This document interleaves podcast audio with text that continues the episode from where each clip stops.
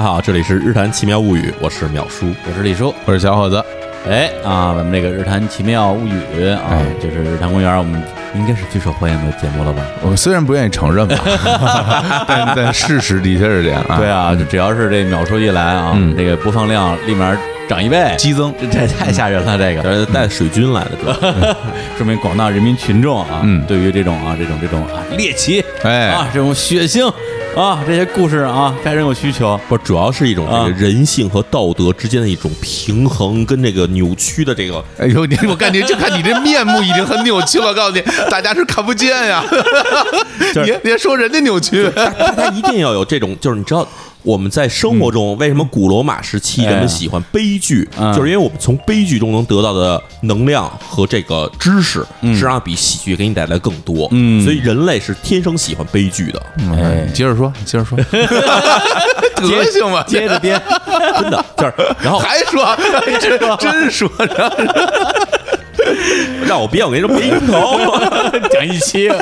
你们听的都是编的，我告诉你。对悲剧起源这哎个，好好好哎对，所以呢，那个今天我们继续啊，请淼叔回来给大家讲案子。留案件，哎，但是今天在这个案件正式开始之前，我们要给大家先通报一个特大喜讯。呃非常的令人欢欣鼓舞。哎，是什么呢？啊，就是由淼叔和日坛公园我们共同出品的《李淼谈奇案》付费音频节目，就在今天在蜻蜓 FM 上线了。哎呀，太好了！大家不是一直想说我们要听秒叔，哎我们要秒叔，哎，这儿就有秒叔，没错，大家老说啊，秒叔的节目不够听啊。对我希望这个月更是不够的，我希望是周更啊，日更，天哎天能听，真是哎这可满足你们的需求。一百期，整整一百期。天天都有。哎，还真是啊大不天都有，每天都有我们是那个工作日五天，每天更新，是我这下大家满意了吧？大家满意了。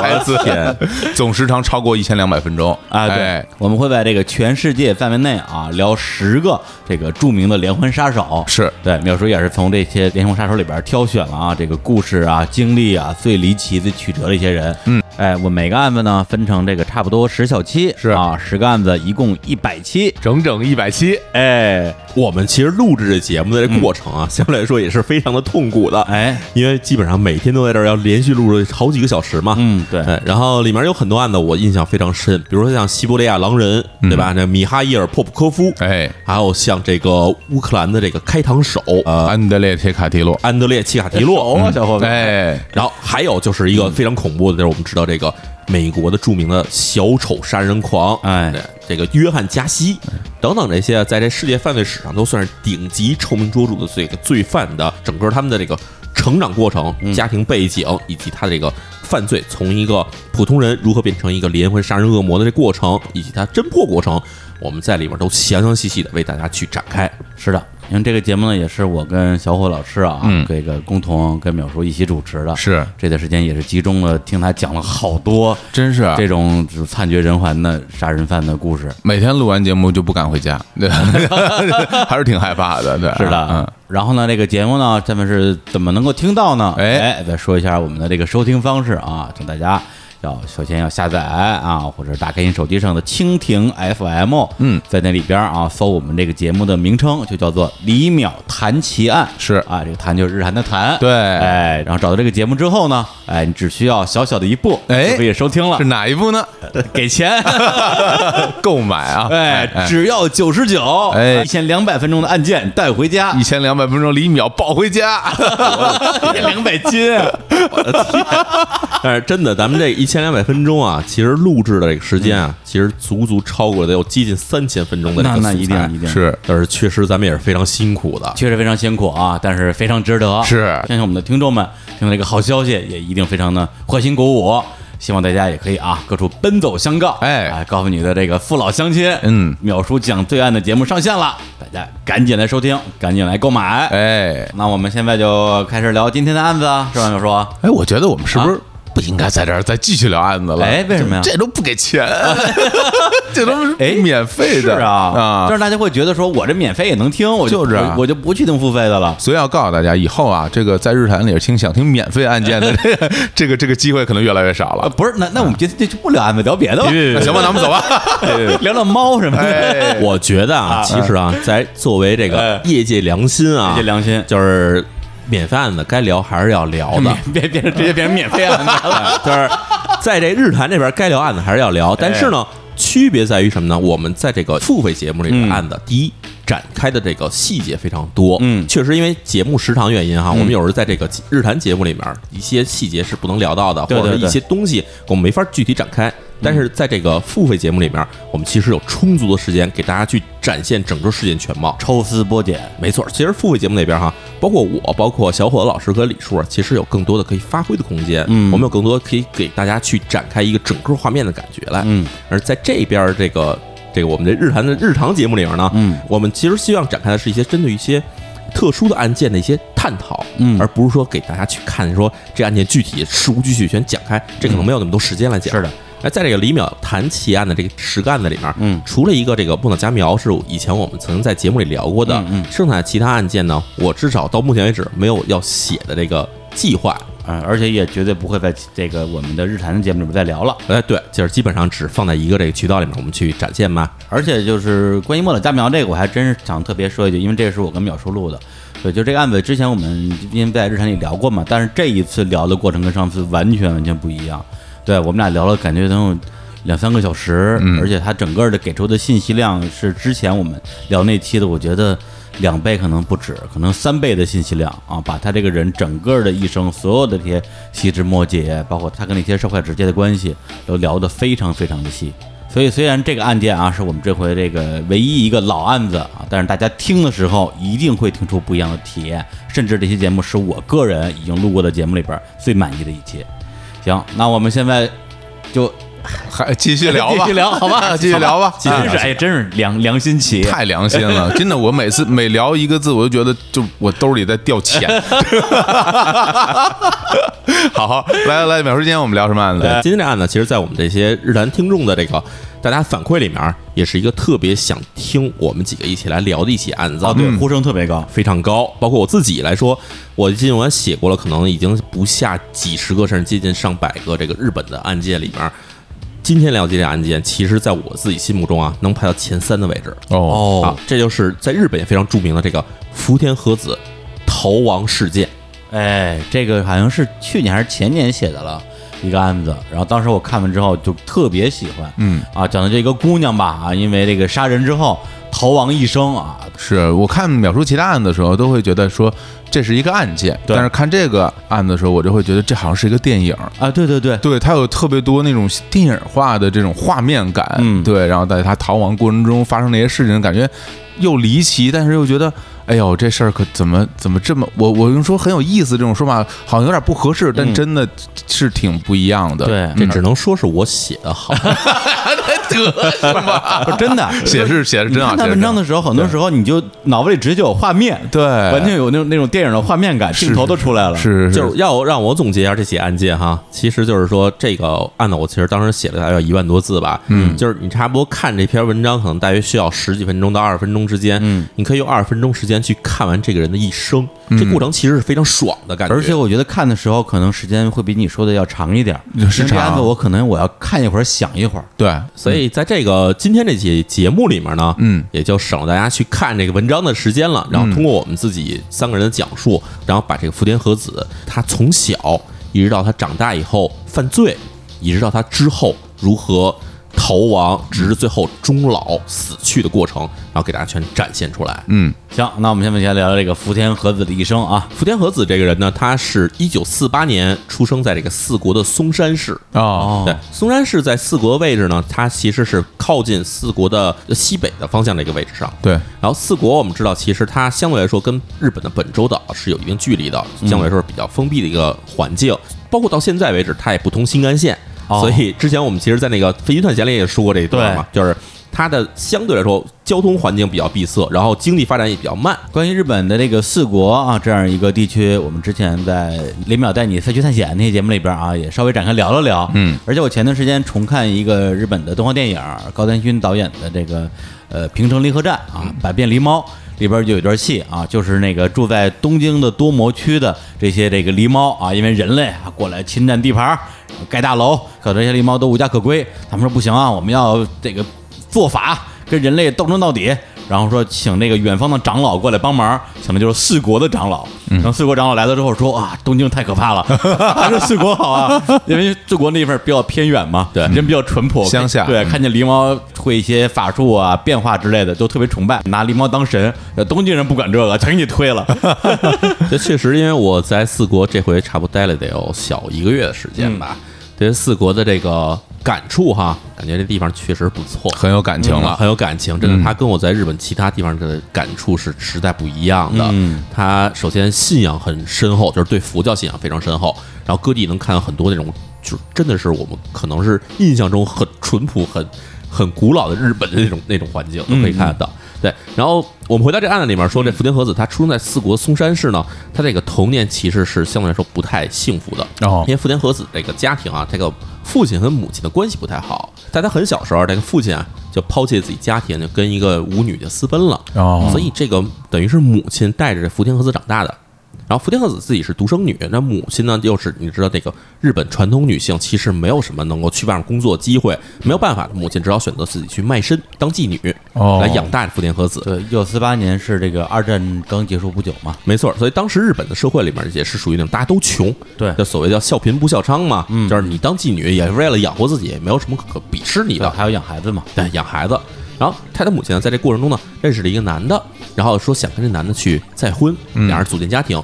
结果呢，没想到这个男的自己的家里人啊，非常反对这门婚事，因为毕竟这女的，对吧？说不好听，她确实也是妓女。嗯就是虽然你不鄙视她、不歧视她，但是你娶回家当老婆也不太合适。嗯，所以呢，母亲没办法，虽然再婚了以后，也只好迫于这个男方家庭的压力呢，就带着这福田和子再次搬家，就搬到了这个松山隔壁的城市，叫做金治。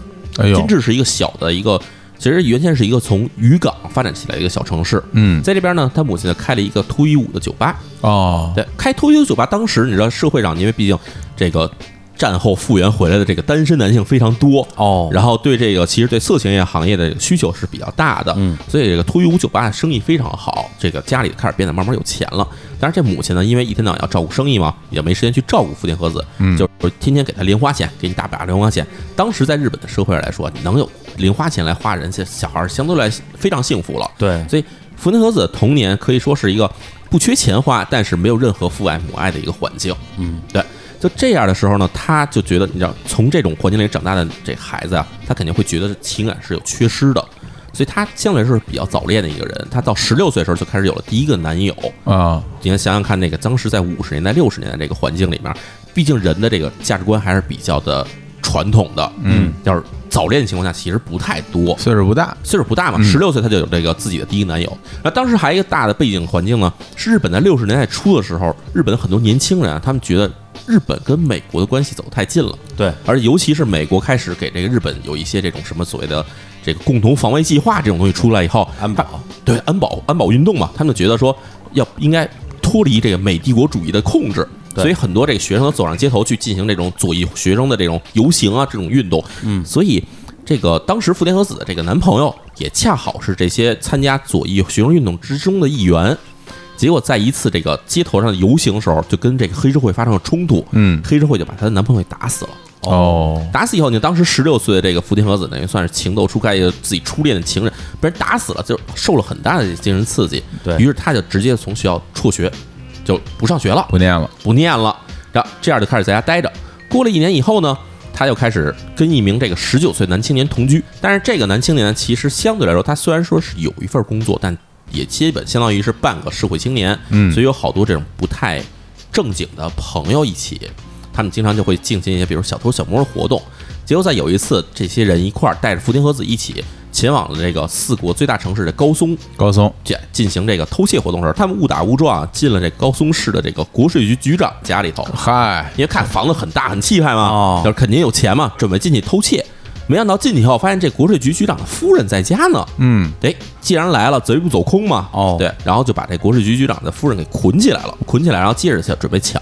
这时候，国税局局长家里的仆人啊回家了，买菜回来，嗯家里有奇怪响动，人一看夫人被捆起来了，然后没声张，出去悄悄报了警。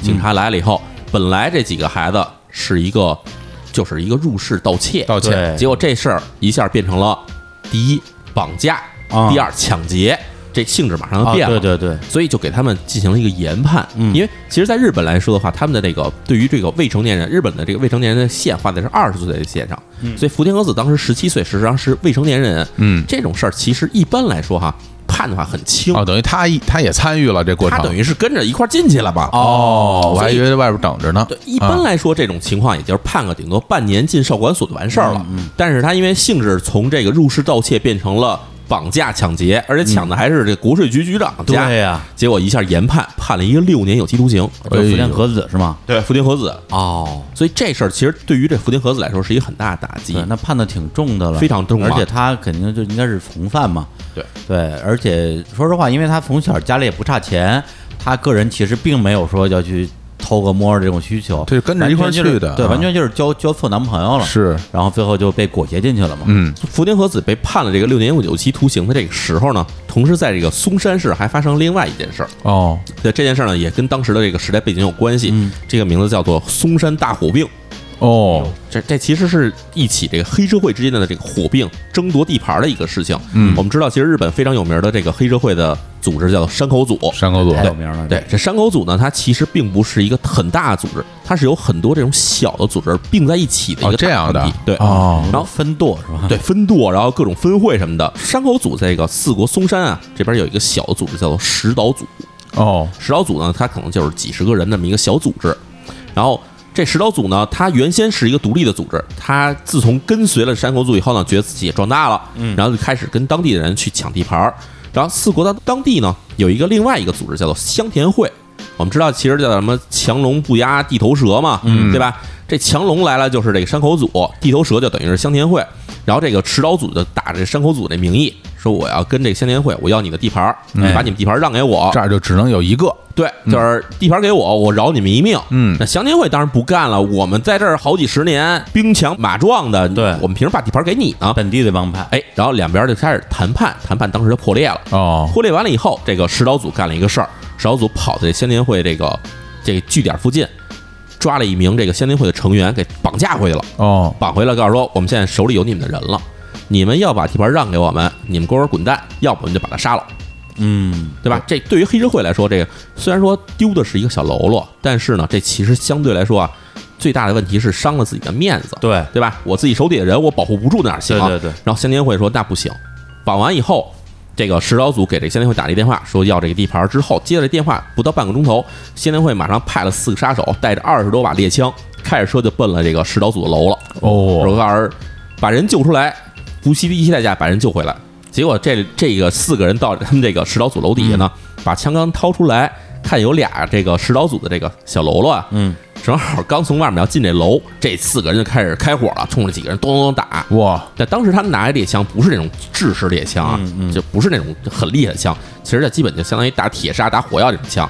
所以打着了一个人打在腹部上，但是不是重伤，哦另外一人就直接跑到楼里去了。跑完以后呢，这个石岛组人上楼，马上通风报信，说底下来了香天会的人了，来好像拿着枪要打咱们来了。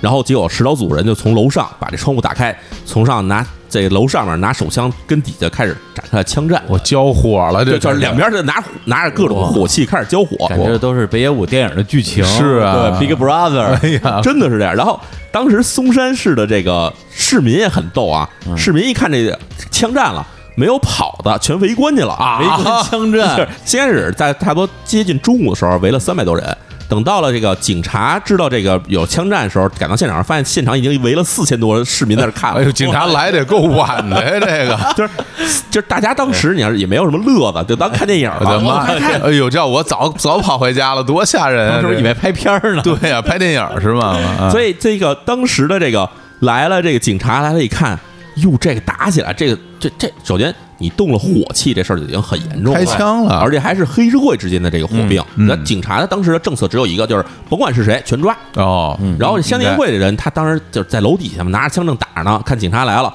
消息比较灵通，把枪往这车上一扔，直接这人这车就和枪就全不要了，这四个人就混到人群里就跑了。嗯，然后但是警察来了以后，看这上面楼上还有好几个人拿手枪冲底下比划呢，嗯，然后楼上人赶快交枪投降。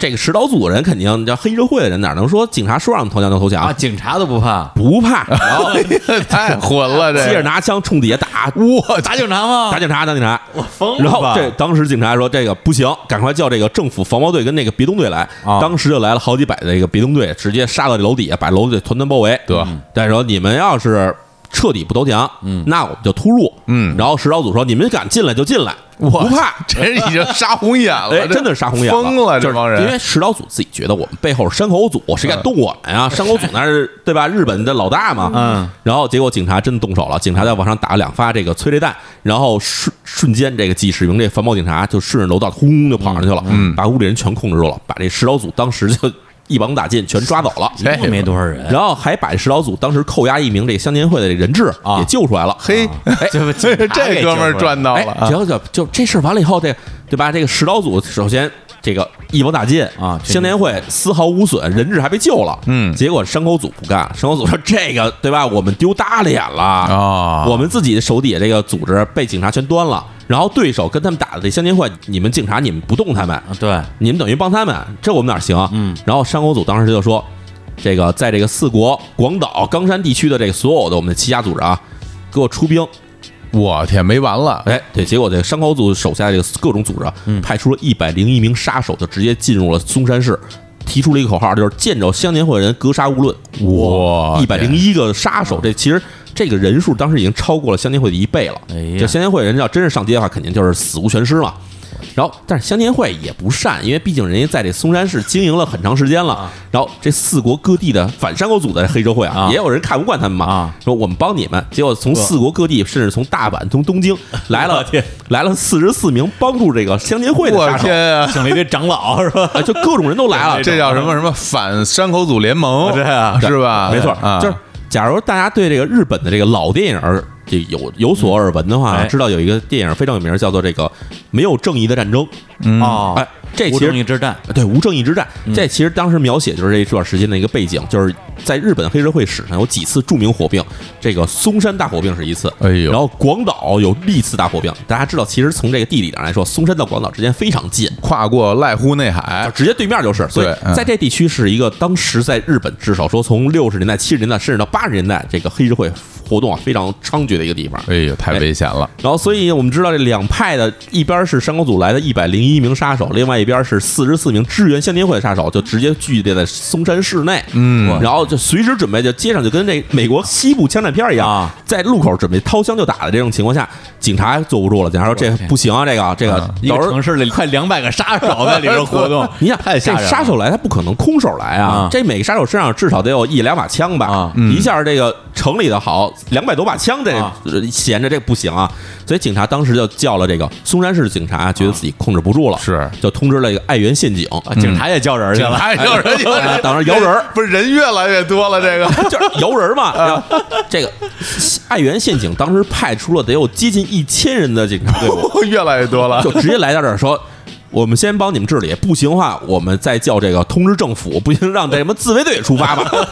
然后，哎，这时候这个这这警察呢干的一个事儿很简单，就是挨家挨户搜查这个松山市的各个大酒店、旅馆。嗯，只要你不是松山本地人，或者不是这个四国本地人，嗯我们就给你带走啊。只要审你一审你这个身上有什么凶器，哪怕你带把水果刀，然后讲不明白你到底是干嘛来了，嗯。我们就逮捕。结果总共警察在这儿逮走了得有接近一百人，哎呦，嗯，对，接近逮走一百人呢，开始审，审审就审出来要大约有六十多名啊，都是各地的是黑社会，嗯，然后这帮人就全被逮捕了。哦，逮捕完以后，你你就就全关到松山监狱里面去了。我这是太精彩了啊但是这个跟这福田和子有什么关系啊？哎这时候感觉越聊越远啊，这事儿。我已经忘了福田和子这事儿了。还想还想听他接着接着讲这今大火并呢。今天我们这个嵩山大火并，对这有意思。但是呢，有一嗯个问题就是松这个福田和子他关在松山监狱里头，这六十多名哦黑社会也都关在松山监狱里头。哦我们知道这个普通人关到这个监狱里头，小偷小摸之类的这种犯人啊，他也就踏实蹲监狱了。嗯但是黑社会不一样啊黑社会进去以后，首先在里面先拉帮结派，哎然后第二就是我们这个要酒要烟，要好吃的要好喝的。就家感觉这个到了这个监狱里，跟回了自己家似的。啊，确实是这么回事儿，因为在这个监狱里头啊，这个黑社会的组织人太多了，已经基本占到了犯人里面很大一部分比例的时候对，他们就联合起来了。还真是，还真是。联合起来以后呢，他们就开始做了一个第一件事儿，就是先去贿赂这些狱警，哦，就是哎。这监监狱里头其实对酒啊烟都是严格管制的。嗯嗯那我先给点钱去买通了狱警，让他能让我从外面的这个探视我的人里面把这烟啊酒带进来就。跟那个《肖申克救赎》里边似的，哎对倒倒烟倒酒的，倒烟，倒酒，啊哎，这狱警肯定，你看这个公务员的这个这个收收入比较微薄。这个啊至少在这个狱警这个阶层里面收入不太高，嗯所以有点这种灰色收入，他们还觉得挺好。哎，收完以后，然后就开始让，至少是睁一眼闭一眼吧，你们在监狱里抽烟喝酒，我们就不管了。嗯是，但是没想到这过程啊，其实黑社会是有计划的，哦因为他们把这钱给了一些狱警的时候呢，很多人都留了证据了。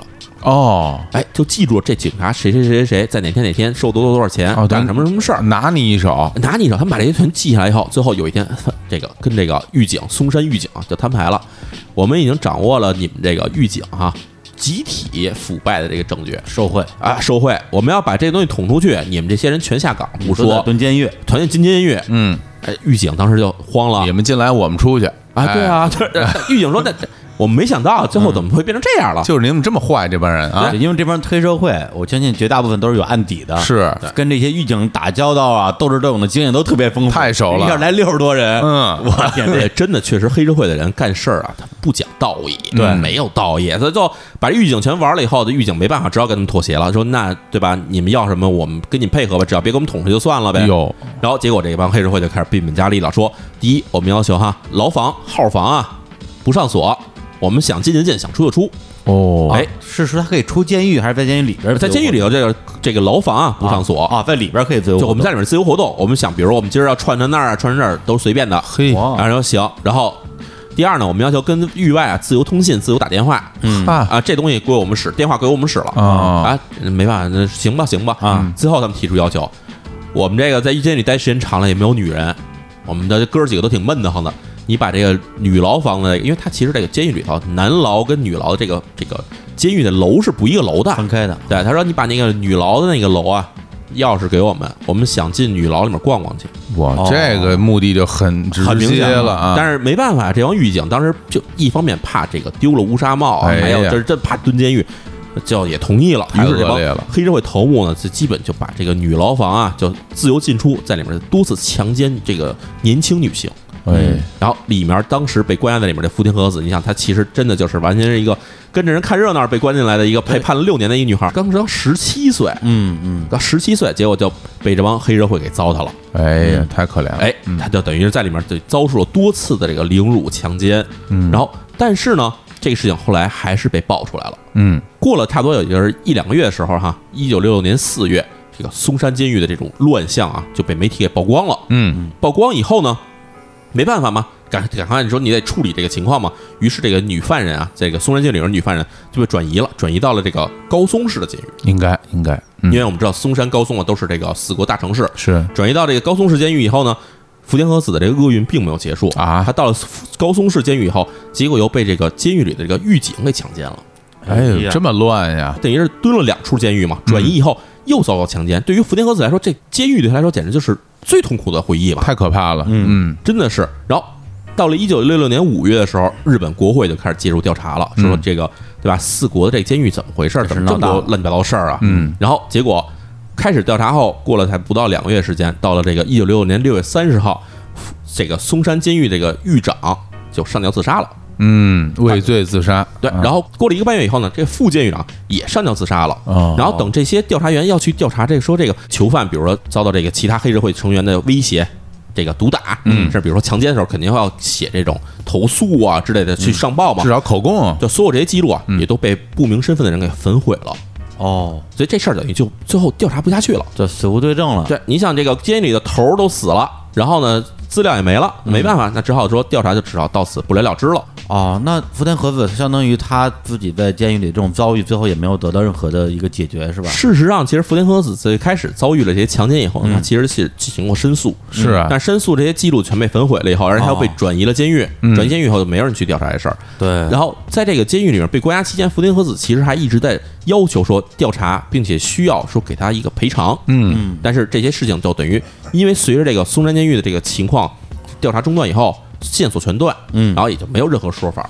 也就是说，他虽然那个时候是一个被关押的罪犯，但是不代表说你作为一个罪犯可以被犯罪。是对，那他那个时候实际上是经受了这样的一个非常悲惨的遭遇，而且最后相当于是没有任何下文的。对，然后他就一直在这个高松的监狱里服刑是吧？就就一直服刑，结果一到了一九七二年，福田和子才被释放出来。六年，六年时间，对但是你想他关键的时候是十七岁，嗯出来的时候二十三岁，虽然蹲了六年监狱，但出来还算年轻。对这个，说实话，我我不知道这合合不合法。如果这个罪犯本身在关押期间，然后遭遇了像狱警强奸或者其他犯人强奸这样的事情，我觉得这就应该给他减刑。哦，这减刑是做不到，但是啊就是你罪已经判完了以后，不啊可能因为你遭受其他的不幸而给你减刑哦，但是可以让更多就是伤害你的人去被判刑，对，但是他没有被判刑啊。就是等于对他对啊就是完全没有任何说法。对啊，你这就是之前那个那些黑社会吧，他是吧？这些这是犯人，然后这狱警也这么干，我就感觉真是，对啊，你要是让我说，真是太倒霉了。整个当时也是一个确实是一个很黑暗的一个时代太，混乱了，非常混乱。嗯然后福田和子出狱以后呢，他就回到了自己的出生地，就是松山市。嗯回来以后呢，你看二十三岁也没有什么学历，然后家里呢，他妈妈早就不要他了，哦，就是等于你进了监狱又出了什么乱七八糟事儿。这个在日本大家都知道，蹲过监狱再出来，这个社会就接很难接受你了。哦啊，找工作也不好找，家人以你为耻，都是这种状况。而且其实你想想看，一个十七岁等于算是一个未成年青春期的少女，进了监狱出来以后，二十三岁已经其实是算是一个成人女性了。嗯，她在这个自己形成这价值观、社会观的过程中里面，其实一直都是在监狱里度过对，其实很重要的这几年，甚至其实是在非常可怕的环境、非常可怕的监狱环境里度过的。是对所以对于福田和子来说，她出来以后，她其实首先我觉得有几个点是很明白的。第一，他已经很难再去轻易的相信别人了。嗯，嗯，第二呢，他就很想要回到这个正常人生活啊，他其实也有很多包袱是放不下的。对比如我以前蹲过监狱，嗯，然后我还被人强奸过，嗯，然后这些东西其实对他来说都可能是一种很不愿意去被人碰的伤疤。对，而且他在监狱里边那么长时间接触的人啊，就是包括那些女犯人吧，也都是罪犯。我觉得对他可能整个人的价值观呢，一定会有些影响。没错儿，所以福田和子出狱以后呢，他毕竟是找不到什么正经工作的，他干点什么？只能去干陪酒了。哦陪酒对，在这个一九七二年的时候呢，福田和子正式成为了一名陪酒女，在这酒吧里啊陪人客人喝喝酒啊，挣点小费什么的这种工作。我们之前在节目里讲过啊，这个陪酒和这个卖身不是一个概念哦啊啊，陪酒主要还是就就是陪人喝酒聊天的这种工作。对嗯，，然后陪酒呢，毕竟是一个算是一个青春饭，是因为可能只有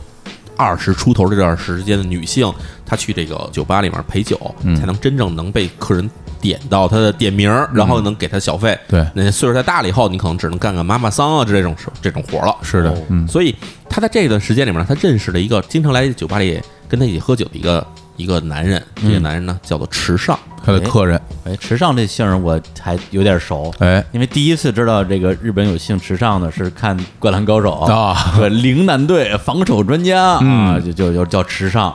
我第一次知道日本有福田这个姓儿，也是《灌篮高手》，也是陵南的。福田吉兆。对一个队的还是。对的，哥俩，哥俩啊，所以这池上这个男人呢，他其实也是曾经是一名黑社会的成员。但是呢，经过这个松山大火兵以后呢，当时他就觉得太危险了，是太危险了，别干了啊，别干了。金盆洗手了。嗯，金盆洗手以后呢，他就当了一名电焊工。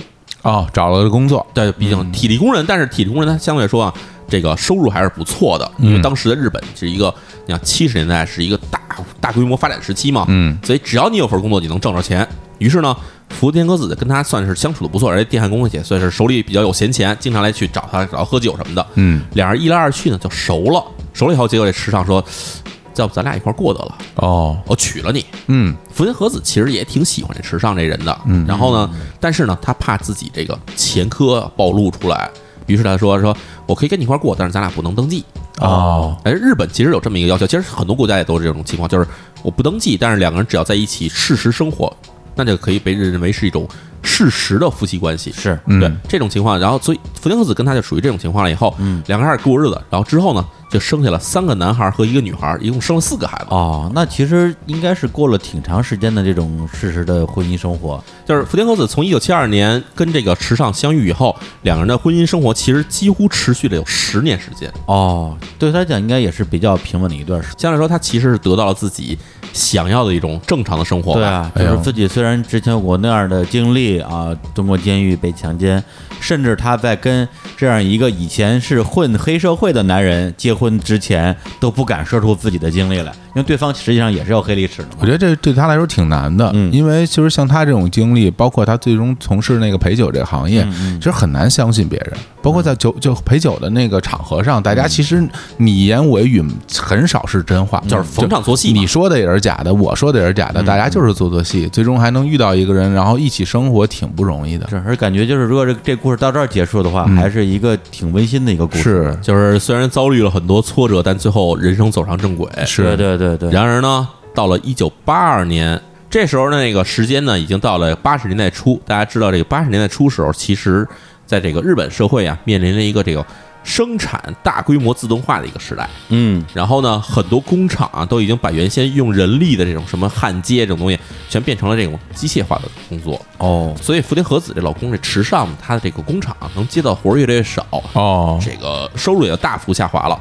大幅下滑以后呢，家里还得养孩子，因为毕竟这俩人有四个孩子嘛。嗯，为了养家呢，福田和子没办法，只好接着出去去工作。但是那时候他已经三十多岁了，嗯三十多岁你再去干陪酒是干不了了，只好呢，福田和子就选择说，我去跳艳舞吧。哦，哎，就去了一家这个艳舞秀去跳艳舞。嗯，就跳艳舞的地方呢，福田和子遇到了一个同事，这同事的名字叫做安冈厚子。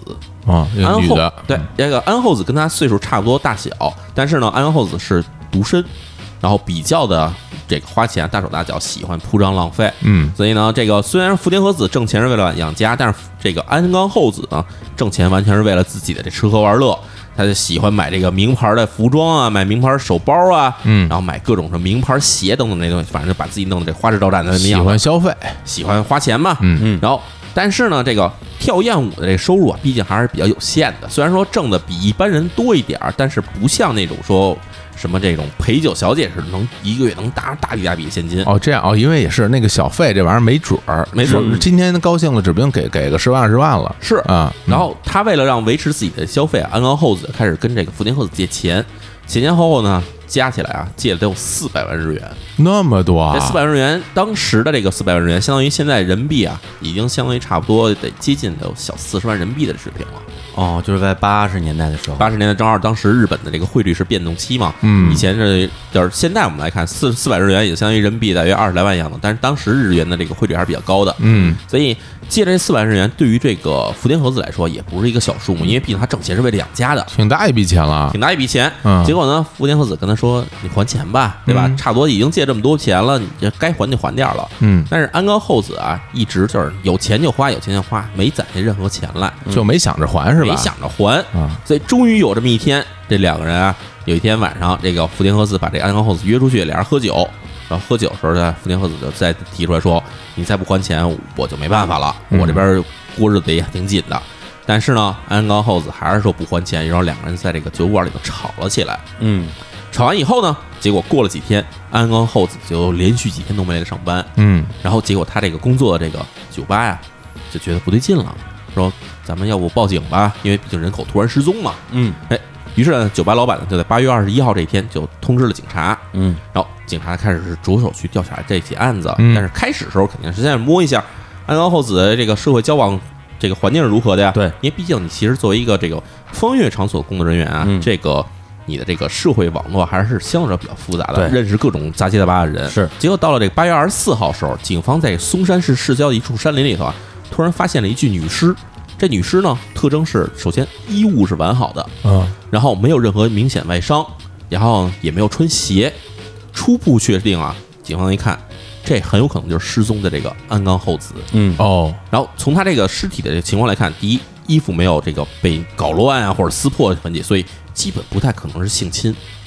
然后同时他身上没有外伤，所以也不像是抢劫，因为抢劫杀人的话肯定会搏斗。对搏斗嘛，然后凶手肯定会用比较极端的方式去把嗯。对方弄死，是。所以就觉得哎，这个死亡可能不太不太正常。嗯。第二呢，就是觉得这个人他没有穿鞋，所以应该不是在这儿死的，很有可能是被人抛尸抛在这儿的。哦。哦，对，没鞋，哎，嗯，不过你这个我说插一句，因为前段时间跟淼叔聊了好多啊，这个连环杀人案嘛，对，就是在我们这个李淼谈奇案、啊、是这个付费节目里边儿，里边儿其实牵扯到大量这种杀人、抛尸的这样的一个一个情节，就跟那些比起来的话，就是说这个安冈厚子这个抛尸，应该说好像没什么技术含量。可以说是比较的轻率的一次抛尸。对，因为之前我们我们聊的那些抛尸，全都是可能先碎尸，把身体切成很多块儿，然后被丢到不同的地方，甚至还有掩埋等等这些对。扔在河里，对，就是让尸体能够尽快的高度腐烂，甚至有对对尸体进行破坏的行为，对对对，就是就为了怕人查出来嘛。对。他这个呢，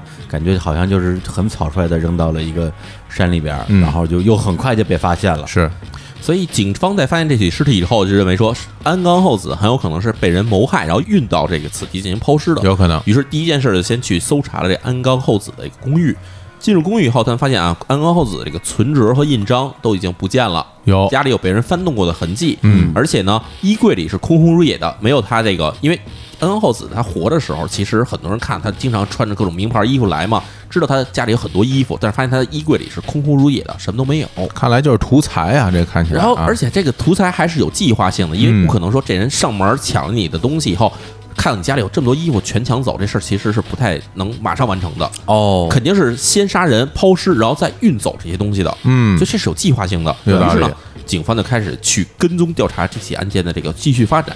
随后发现哈，调取这安安厚子的这个存折的这个取钱记录，在他失踪之后的八月二十二号，也就是他失踪后第二天，这笔钱被人提走了五十九万的存款，哦，然后提钱的地点呢是大阪，哦，所以就知道这个作案，首先这个案发地是在松山，到了本周了，就到了对，提前啊。还，到了一大城市，就很嗯。奇怪嘛。然后，于是他们就想说，哎，这事情肯定是跟这个熟人有关系，因为熟人才会知道他这些东西放在哪儿，然后还把这些东西拿走什么的。是于是他们就开始去调查这安冈厚子周围的这些这个社会交往的这个网络里边，突然发现一个酒吧老板提供的这些信息，说有一天晚上我看见他的这个安冈厚子啊，跟他那个朋友就是福田和子在这喝酒，俩人吵起来了。嗯吵起来之后，俩人当时就不欢而散。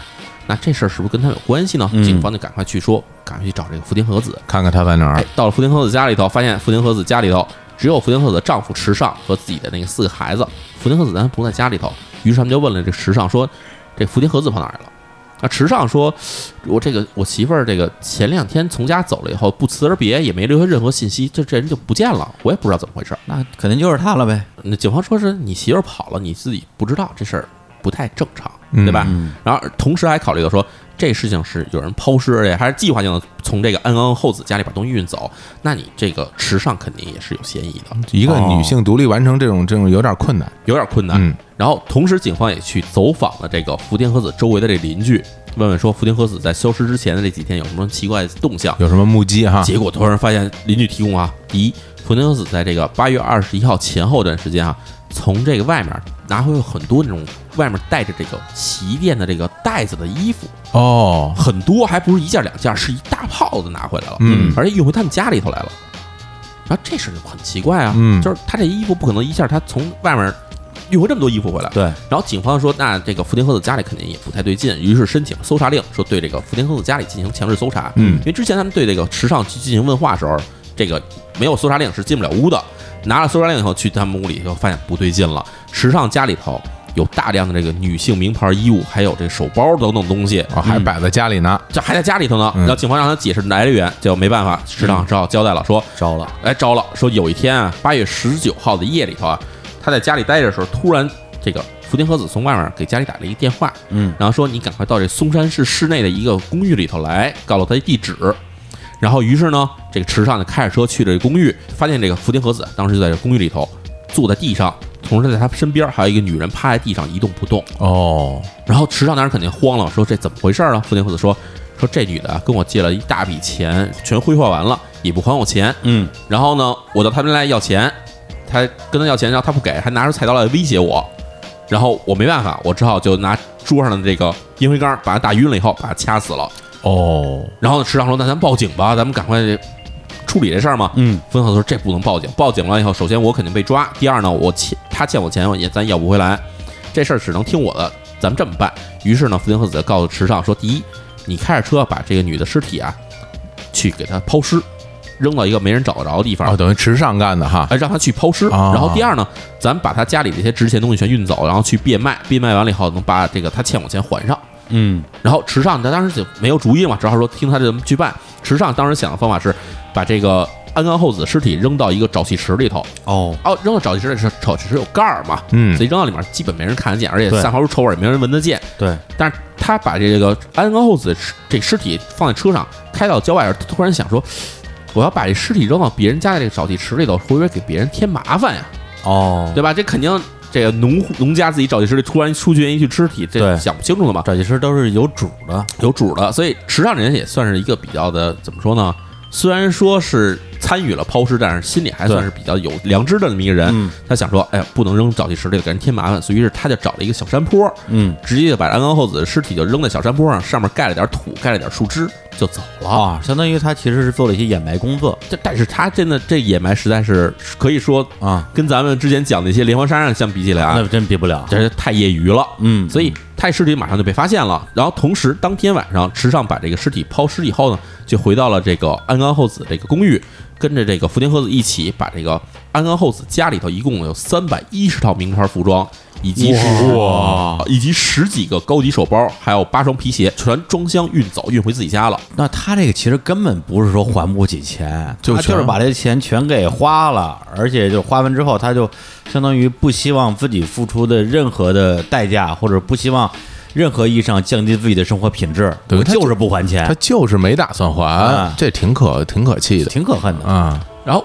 这个运走以后，这些衣服呢，福田和子第二天开始就去这种典当行去变卖这些东西，然后差不多卖了有三分之一左右的量，嗯。然后这些东西呢卖了大概有一百九十七万日元现金，我天，可真不少。然后他他当然剩下东西还在这个池上家里还留着，就是后来警方去家里搜查起获这些东西，而这一百九十七万现金，这个被福田和子带身上，就直接就人间蒸发了，哦，他带走了。他就直接就逃之夭夭了。哦，所以，所以事实上，池上虽然参与了这起抛尸以及去他家里去盗窃这东西的这个活动，但是呢，池上并不知道福田和子拿着这些钱去了哪儿，他也没留下任何消息，对，就刚才这些都是这个池上跟警方交代的内容，是吧？没，错。然后，警方当然得了这些池上这些口供以后，也开始对安冈厚子的这个尸体进行了尸检，就发现一个问题，就是安冈厚子的这死因与这个福田和子告诉池上的原因并不相同。首先啊，安冈厚子的脑袋上并没有被这个烟灰缸敲过的痕迹，哦因为我们知道，假如这用烟灰缸把人打晕，这个其实是一个比较力量比较大的一个行动，是肯定会留下外伤的。但是没有这些行动。嗯，而第二呢，呃这个福田和子说是用手把这个安冈厚子掐死，嗯但是事实上警方发现，这个福田和子是在背后用丝巾或者是一类的这种东西啊，把这个安冈厚子给勒死的。嗯，哦，手掐跟这个用东西勒的时候，在尸体上呈现这个这个尸斑啊，以及这些这个痕迹不一样痕迹嗯是不一样的。对嗯所以警方基本确定啊，这个福田和子杀害安冈厚子这过程，其实并不像他告诉池上似的那么一个简单的。我觉得要不然就是他跟池上撒了谎，要不然就是池上跟警方。总之就是，警方现在觉得情况就是福田和子应该是有预谋的去杀害了。故意杀人，没错而不是这种这个防卫过程之中的这种激情杀人激情杀人。嗯对，此时我们知道，其实福田和子呢，在十九号把这安冈厚子杀害以后，就跟着这个池上，首先是抛尸，然后又盗窃他家里的财物，在这个八月二十号完成了一些抛尸、盗窃的过程之后，嗯，他等于就是自己只身跑到了这个大阪，取了钱以后，他干了几个事儿。第一，他到八月二十九号的时候，他给家里打了一个电话，他想问一下这个情况如何的，因为他哎觉得这事儿是不是被警方知道了，怎么样的。对，然后当时其实警方早就已经在这福田和子家里进行了布控，嗯然后有警方在这监听他的电话，然后警察当时告诉这个福田和子的丈夫池上说：“你千万别说我们已经开始调查这事儿了，嗯然后你劝他回来自首。嗯因为你回来自首的话，等于这事儿就直接解决了吧？对对对，她丈夫呢，就按照警方那个吩咐啊，就跟福田和子说说，警方没有开始调查这事儿，不过你还是早点回来，说跟着警方说清楚，才能从宽嘛。嗯，然后同时也劝福田和子说，你自己带着钱出去了，你现在一个人在外面，你千万别自己想做傻事儿，自己自杀之类的这件事情。嗯但是福田和子呢，就跟她丈夫说说，第一呢，我过得挺好的，不会自杀，你放心；第二，我也不会自首，你好好带着孩子，咱们以后有机会再联系。哇，哎这感觉就是我这一走啊，就不会再回来了嗯啊。是，然后打完这电话以后，警方肯定会调查说这电话从哪儿打来的。嗯最后一追查到，发现这电话是从东京新宿区这个公共电话打过来的。哦，又跑东京去了他。们知道，哎，福田和子又跑东京去了。嗯这与其他的这种杀人犯的逃亡的这个过程是不一样的，因为很多杀人犯他们逃亡的时候，经常会选择那种没有人的地方。对，但是日本的情况是在于什么呢？你要是一个外来的人，尤其你要是不说当地的方言，你跑到这地方突然出现的话，当地人肯定会警觉。还真是小地方来了一个生人，大家都不认识。嗯，对，你要大大城市，你都是生人，谁在乎你？对，谁在乎你？所以他跑到大阪、跑东京，其实就是一种藏木于林的方式嘛，就是嗯我藏在这边，我到了大阪，我到了东京，大家都是外来人，嗯，大家这个口音都不一样，没有人会发现我的特殊性。是，嗯他的狡猾性或者说他这个聪明的一点，其实在这点也是得到体现的。嗯嗯从这个八月三十号开始呢，这个福田和子就开始在这个三家不同的整容医院去做整容手术。哦，他为什么选择多家整容医院呢？是因为他觉得只在一家做的话，做了很多手术以后，人家肯定会知道你这个人是有目的的，对吧？嗯你要改变相貌，而且做这些手术以后，这个整容医院肯定会保留说你做整容之前的照片跟做整容之后的照片，嗯这样一对比，警方马上能知道你做完整容手术以后长什么样了。于是他特别狡猾，他选了三家医院。嗯我先在这个地方我开个双眼皮儿，嗯。我在那边我垫一下鼻子，在那边我再修一下唇形，全修完以后，他这三个地方都不一样，所以没有人知道他最开始长什么样，那最后他那个整完之后的样子和最开始样子区别很大吗？并不是很大，但是确实让你看起来不是像一个人了，不像一个人了。因为我们知道，其实人的五官稍微动一点儿，你会觉得这人看起来不太一样，嗯对。嗯嗯，所以他选择的地方都是很微妙，比如说来双眼皮儿。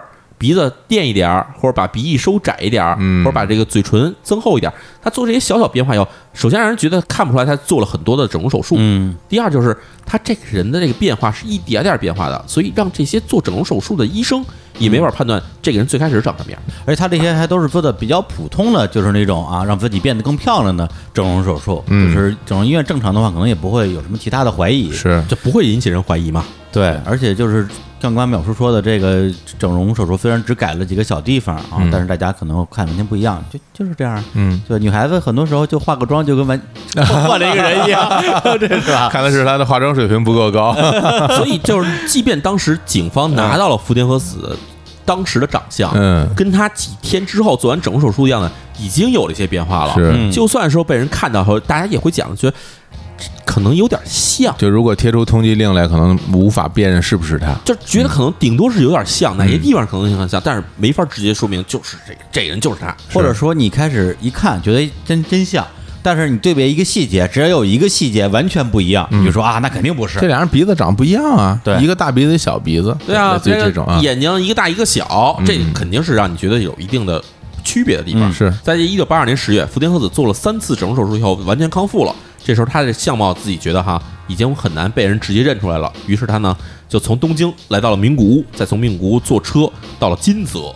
哎，哦，到北陆地区去了。哎，这啊金泽可能很多朋友去那边这个日本旅游时候会去会去这地方，因为嗯金泽最有名的地方就是那个金箔冰激凌嘛，哎对还有这金泽这个金泽城之类的东西。这所以金泽我们就太熟了，对都去过好多次。是哎，所以这个福田和子来到这地方也是很有计划性的。为什么呢？金泽在北陆地区算是一个首屈一指的大城市，最大的了。金泽那个地儿啊，嗯还是比较偏的。嗯就是一般呢，大家其实嗯没事儿也不往那边去。对但那个城市呢又不小，嗯就是有一两个万那么生人，大家不会注意到的那。时候金泽还没有新干线的吧？没有新干线，没有新干线但是也通 JR 什么的。哦对，所以那个地儿的确是一个不大不小，然后挺适合藏身的地方。而且它又没有那么多那种交通往来的东西呢，所以就没有这些什么通缉令等等，因为不会张贴到那些地方。哦所以相对来说，金泽地方其实是一个又是一个城市，同时呢又给这些外来人口有一个可以生存的空间，嗯，同时还不是那么容易被人发现，说进行大规模通缉的地方。嗯。所以我相信福田和子在当时选择金泽之前，他是已经想了很多地方了。啊。而且金泽这地儿本身它就它就适合定居，我都想去金泽定居，金泽特好。东西又好吃，然后城市又漂亮，风景美，风景美啊，就是冬天下大雪，哎对对，对，下大雪，下雪。暴风雪，啊。对，这个福田和子来到金泽以后呢，他就先找了这个工作，说嗯。他先去了一家小酒吧里打工，哦。同时也隐姓埋名嘛，嗯。改了一个名字，起了一个假名儿。他给自己起一名字呢，叫做小野寺。小野寺，对，小野寺这姓儿呢，其实相对来说是来自于日本的东北地区的。嗯，假称自己从东北地区来到金泽的地方，其实也是顺理成章的，因为相对来说都是北陆地区嘛，过来其实没有什么让人觉得值得怀疑的地方。嗯，然后这时候他其实是比较缺钱的，因为他之前做了整容手术，然后同时又在各种地方去藏身嘛。嗯，然后包括在整容手术做的时候，大家知道脸上要打纱布的，这时候不能出门儿，所以他在这个无论是在东京做手术还是在名古屋做手术，他都得租住这种比较高级的酒店里面藏身。估计这一百多万也快花光了基，本就花光了，嗯所以他在这时候很缺钱。嗯，那么此时，警方对于福田和子的追踪是如何继续下去的呢？而福田和子来到了金泽这个新的环境里面，他又是否能够隐姓埋名，彻底躲开警方的追查呢？啊，这些内容呢，我们在下一期继续为大家讲述。哎，妙叔就开始留悬念、留扣了，职业病犯了，这，个感觉有点像我们那又是付费节目的录制。是吧？如果您想听下期节目，然 后请您到我们的付费，这我们直直接把下期下期节目放付费吧，我觉得行。太坏了啊！没没有，开玩笑啊，哎我们下期节目啊，还还是会会在日常公园里边播出，继续聊哎，对，但是呢，就是我相信很多听众听到这儿都很着急，怎么办啊？等待的时间这么漫长，我就是如何打发呀？请收听由日常公园出品的付费节目《李淼谈奇案世界十大连环杀手案件一次听个够。》，总期数一百期，总时长超过一千两百分钟的案情回顾和深度解读。从周一到周五每天更新，让淼叔的声音陪你度过漫漫长夜，惊险刺激，让你窒息。弄得我都想去听听，因为有的我也没听过。自己买，哎呀，我天哪！那我那你也得花钱买，我不听。就是你受不了。好嘞，好嘞，那我们就在下期节目中继续跟大家讲述福田和子逃亡的一生。我跟大家说拜拜，拜拜，拜拜。放歌啊？什么他妈叫拜拜？哦，对，还放歌呢，对，玩意儿啊啊，对对对，跳是歌吧对对对啊什么就跟人家说拜拜从从从忘了忘了忘了，因为因为这个李淼弹剑是没有歌的，所以因为我们都是这么结尾的，我已经忘了要放歌了。都已经失去了这个意识了。这段我也可以播出来，太傻了这个。来来来来来，淼叔来，淼叔找首歌，对不起啊，对不起，放放歌放歌。拜拜了。那好，那跟淼叔给大家带来一首歌，哎，然后这首歌呢，也是一个非常著名的这个日本电视剧和电影的一个主题曲，这就是这个被嫌弃的松子的一生的主题曲。哦哎，曲名叫做《Makede Nobasite》，就是在困境中成长。